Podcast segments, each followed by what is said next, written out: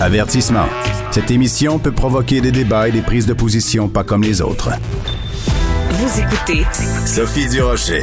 Vous avez bien sûr entendu parler, puisqu'il est sorti l'été dernier, du documentaire La Parfaite Victime, un film de Monique Néron et Émilie Perrault sur les causes d'agression sexuelle. La prémisse, la théorie du film, c'est que quand on est victime d'agression sexuelle, si on veut passer à travers le système de justice et obtenir réparation, ben faut être parfait, faut avoir un témoignage parfait parce que les dés sont pipés contre vous quand vous êtes une victime. Ce documentaire-là a beaucoup fait parler parce que dès sa sortie, je dirais même avant même sa sortie, il y a plusieurs personnes dans le milieu euh, des avocats de la défense, euh, des procureurs de la couronne, qui ont trouvé qu'il y avait beaucoup de d'entourloupettes avec la vérité dans ce documentaire-là. On va parler tout ça avec maître Michel Lebrun, qui est président de l'Association québécoise des avocats et avocates de la défense. Maître Michel Lebrun, bonjour. Bonjour, Madame Durocher. La raison pour laquelle on se parle aujourd'hui, c'est que euh, en 2021, donc, vous aviez déposé une plainte à Radio-Canada parce que Radio-Canada diffusait le 7 décembre ce documentaire-là, La parfaite victime, et vous, vous aviez des problèmes avec la diffusion euh, du film Or, hier, l'ombudsman de Radio-Canada euh, vous a donné raison, en tout cas en, grande partie, en euh, déclarant que ce documentaire-là ne correspondait pas aux normes et politiques journalistiques de Radio-Canada parce qu'il y avait des erreurs de fait. Euh, est-ce que vous êtes satisfait de la décision de l'ombudsman de Radio-Canada, Maître Lebrun? Ben, évidemment, oui, on est satisfait d'avoir été entendu, que notre point de vue euh, été euh, euh, traité par, par l'institution qui est Radio-Canada, pour laquelle euh, c'est quand même une institution importante dans notre société. Et puis, c'est un peu comme porter une plainte contre un professionnel où, bon, il y, a quand même cette, cette, cette instance-là qui est indépendante, en fait, mm. des, des, des, artisans de Radio-Canada. Puis, ils nous ont... J'ai apprécié, je vous dirais...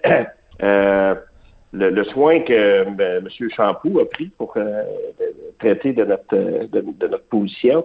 Et euh, je vous dirais, il y a une phrase en particulier là, euh, qui, qui que je perçois comme quelque chose qui devait être dit. Je vous dis pas que je suis satisfait parce que c'est pas quelque chose qui, qui, est particulièrement agréable de, de, de, traiter, de, de, de, critiquer en fait quelque chose qui voulait peut-être une défense en fait des, victimes d'agression sexuelle.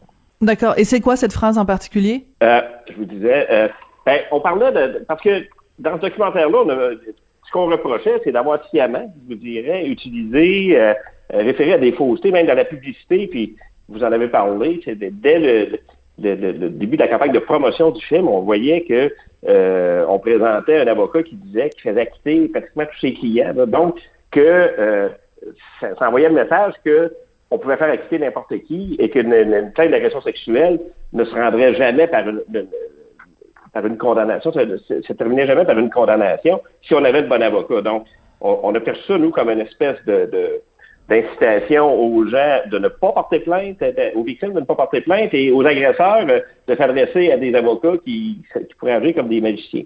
Et cette affirmation-là d'un avocat était fausse.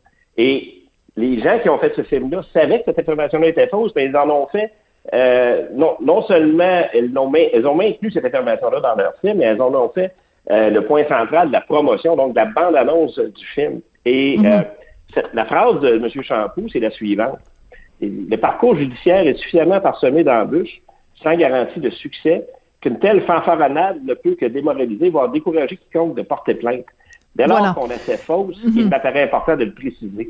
Et ça, euh, je vous dirais, au-delà de toutes les, nuances que je peux faire sur ce que euh, M. Champoux a dit, bon, il nous donne, euh, je dirais, en substance raison. Euh, il, il, maintient, il justifie l'utilisation d'un avocat radié. Moi, je suis plus ou moins d'accord avec ça, mais euh, l'important a été dit par M. Champoux et je ne peux que saluer ça. D'accord. Alors, ce qui est important de, de mentionner, parce que je veux pas qu'on perde nos auditeurs euh, non plus dans toutes sortes de, de, de vocabulaire euh, juridique. En fait, l'essentiel, c'est que dans le documentaire, il y a des affirmations qui se sont avérées erronées, euh, des chiffres euh, sur euh, le nombre de plaintes retenues par le, DPCP et cet avocat donc qui dit moi je j'ai jamais perdu une seule cause, j'ai toujours réussi à faire acquitter mes clients qui étaient accusés d'agression sexuelle. L'important, c'est que le film donne l'impression que ça sert à rien de porter plainte parce que de toute façon vous allez perdre. Or, ce que euh, démontre la réalité, elle est tout autre. Donc, en fait, euh, quand le l'ombudsman de Radio Canada vient dire, ben il y a des problèmes factuels avec euh, le documentaire, c'est en fait l'important, c'est le message que ça envoie aux victimes. Ben, exactement. nous, puis vous allez dire, je suis avocat de défense, donc mon métier, c'est de représenter les gens qui sont accusés. Mais euh, notre rôle, puis c'est important de le comprendre, c'est pas euh, de justifier euh, des agressions ou de, ou de protéger des agresseurs ou d'empêcher que, que, la justice soit faite. et là-dessus, je pense que tous les intervenants qui ont la moindre connaissance du système judiciaire, puis là-dessus, là-dedans, j'inclus des, des, journalistes qui suivent le système judiciaire au, quotidien. on a tous été choqués par ces affirmations-là. Et puis, on a compris que le film euh, on, se posait la question à quoi sert euh, cette, euh, cette, cette, le fait d'alarmer la population et de, leur faire croire des, faussetés comme ça.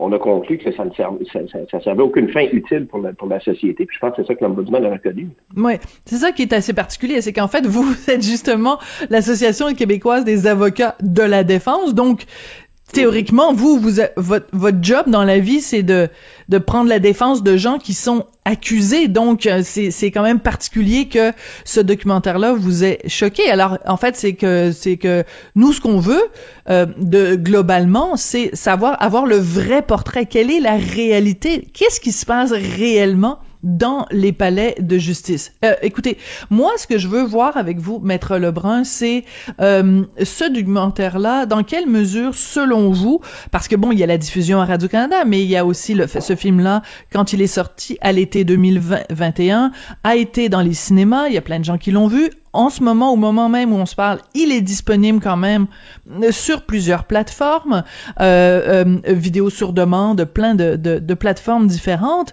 Quel, a, quel aura été l'impact de ce documentaire-là? Est-ce que vous pensez vraiment qu'il y a des gens qui, après avoir vu le documentaire, ont décidé de ne pas porter plainte parce qu'elles ont été découragées par le documentaire? C'est difficile, c'est difficile d'affirmer ça. Euh, par contre, je dois vous mentionner que j'ai eu des discussions avec des procureurs de la couronne qui m'ont dit que euh, eux, et ça c'est pas dit, évidemment, il n'y a rien qui est de, la réalité de, de, ces poursuites-là qui, qui, est raconté dans le film, le fait que, par exemple, il existe des équipes spécialisées et des procureurs, des, policiers qui accompagnent euh, les plaignants, les, les, les, personnes qui portent plainte, en fait, du début à la fin du, dossier. les, les, les, procureurs rencontrent les victimes et ils vérifient leur motivation tout au long du, du, du, mhm. processus. Et moi, il y a des procureurs qui m'ont dit que euh, actuellement, qu'ils rencontraient des difficultés, ils voyaient des appréhensions qui, euh, chez les chez les plaignants, euh, notamment en rapport avec la difficulté de passer à travers le processus judiciaire, parce que je ne dis pas que c'est juste, juste à cause de ce documentaire-là, mais on entend régulièrement cette espèce de légende urbaine-là, qui a l'effet que on ne sera pas aidé, que c'est, que c'est un parcours, c'est comme monter le Mont Everest, et c'est pratiquement impossible d'être écouté dans un tribunal. Il y a eu, euh, il y a eu bon, une commission d'enquête, une commission qui, qui, qui s'appelait Rebâtir la confiance. Euh, il y a eu toutes sortes de commentaires qui ont été faits autour euh, des travaux de cette commission-là, autour du, tribunal spécialisé. Et je me demande si, jusqu'à, un certain point, ces commentaires-là n'ont pas, pas eu un effet euh, négatif. Parce que je pense qu'on doit euh, faire attention à ça. Et quand on veut alarmer la population et qu'on cherche simplement à créer un effet, ben, euh, je pense que ce risque-là, euh, il existe, il a été reconnu. Moi, j'en ai entendu parler dans mon travail. Et ce qui m'étonne, c'est avec la, la, désinvolture avec laquelle les artisans de ce documentaire-là, entre autres, perçoivent ça, reçoivent ces critiques-là. Il y a une absence totale d'autocritique de leur part là-dessus. Et euh, lorsqu'on leur parle de cet effet-là, ben, euh, elles répondent pas, tout simplement. Mmh. Oui, c'est ça. C'est qu'il faut le spécifier que Monique Néron et Émilie Perrault, quand on leur a dit, ben vous avez pas peur qu'il y ait un effet euh, euh, dissuasif, leur réponse est ben on n'est pas responsable de euh, la façon dont le documentaire est perçu par la population. Nous, on expose les faits et après c'est aux gens euh, qui regardent le documentaire d'en tirer leurs propres euh, conclusions. Enfin, je résume, j'espère que je suis fidèle à, à leur pensée, mais euh, c'est ça qu'elle, euh, c'est l'argument qu'elles qu'elles utilisent. Écoutez, Maître Lebrun, Michel Lebrun, vous êtes président de l'Association québécoise des avocats et avocate de la défense. Je rappelle donc que vous aviez déposé une plainte à Radio-Canada. L'Obundsman, en partie, en tout cas en grande partie, vous a donné raison en disant que le film avait enfin enfreint les normes et pratiques journalistiques parce qu'il y avait des données erronées. Donc, euh, à partir de maintenant, sur le site de Radio-Canada, euh, euh, il y a une, une, une mise en garde qui tient compte de ça, qui tient compte de fait qu'il y a certaines informations dans le documentaire qui sont erronées.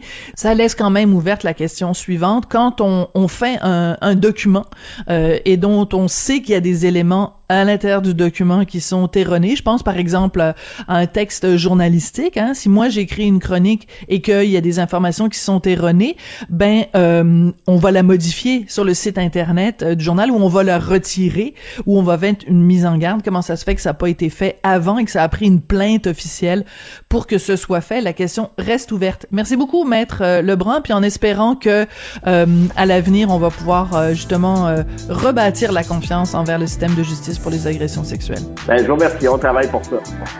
merci, merci Maître Lebrun. Merci, au revoir. Merci, merci.